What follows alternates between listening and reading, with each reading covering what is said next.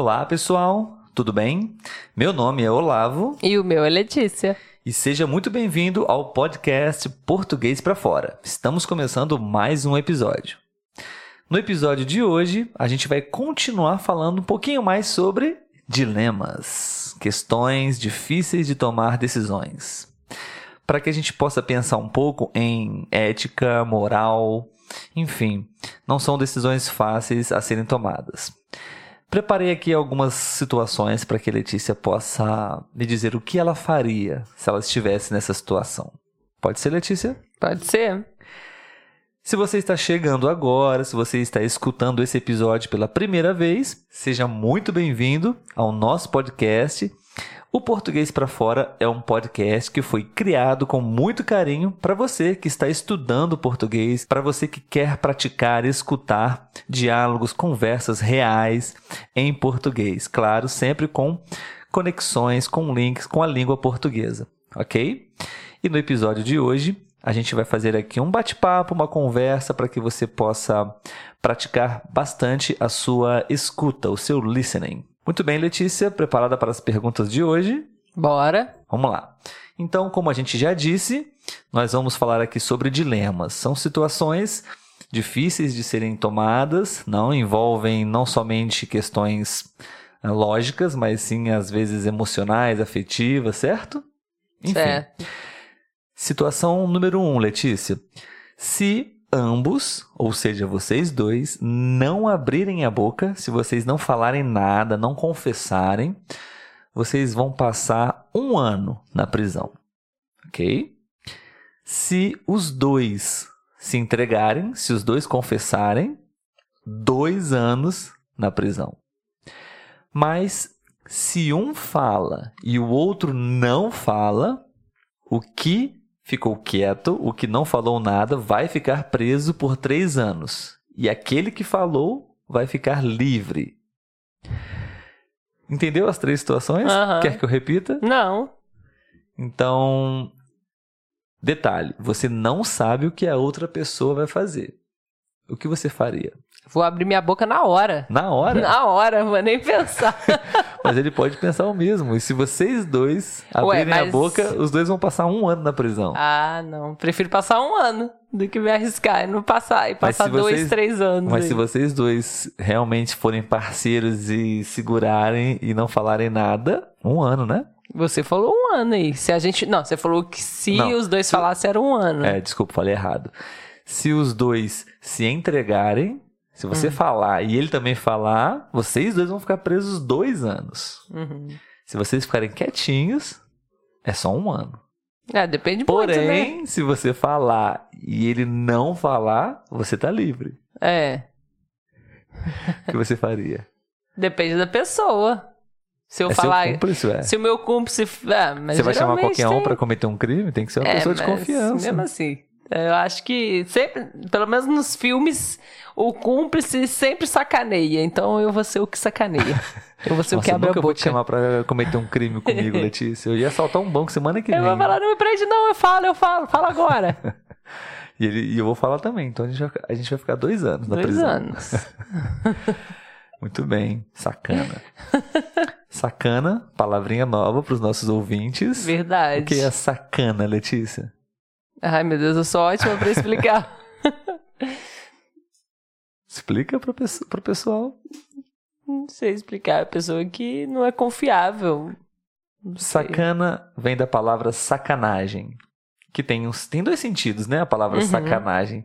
Tem o sentido sexual, sacanagem de sexo, de fazer sexo, né? Sexo envolvido. E sacanagem é algo que não é muito legal, né? Uma. Uhum uma brincadeira de mau gosto ou uma, uma pegadinha, uma brincadeira, é, algo injusto com alguém. É. Né? Mais ou menos isso. Então, quem faz sacanagem é sacana. Uhum. Né, Letícia? É, sou eu mesmo. Bom, situação 2 do nossos, dos nossos dilemas de hoje. Você trabalha no Departamento de Recursos Humanos em uma grande empresa e é responsável por contratar novos empregados. Então você precisa decidir entre dois candidatos. Um dos seus melhores amigos que já te ajudou muitas vezes, e outro que é um completo desconhecido. Porém, o currículo dele é de longe bem melhor do que o do seu amigo. Ele parece, aparentemente, ser muito mais preparado para a vaga.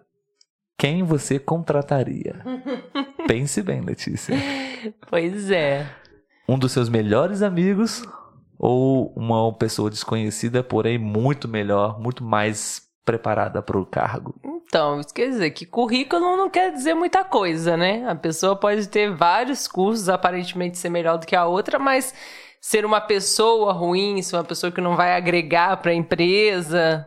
Então, eu acho que o currículo não pesa, não. não também nunca trabalhei em RH para falar, né? Mas eu, eu acho que pesaria mais a pessoa, né, do que o currículo dela.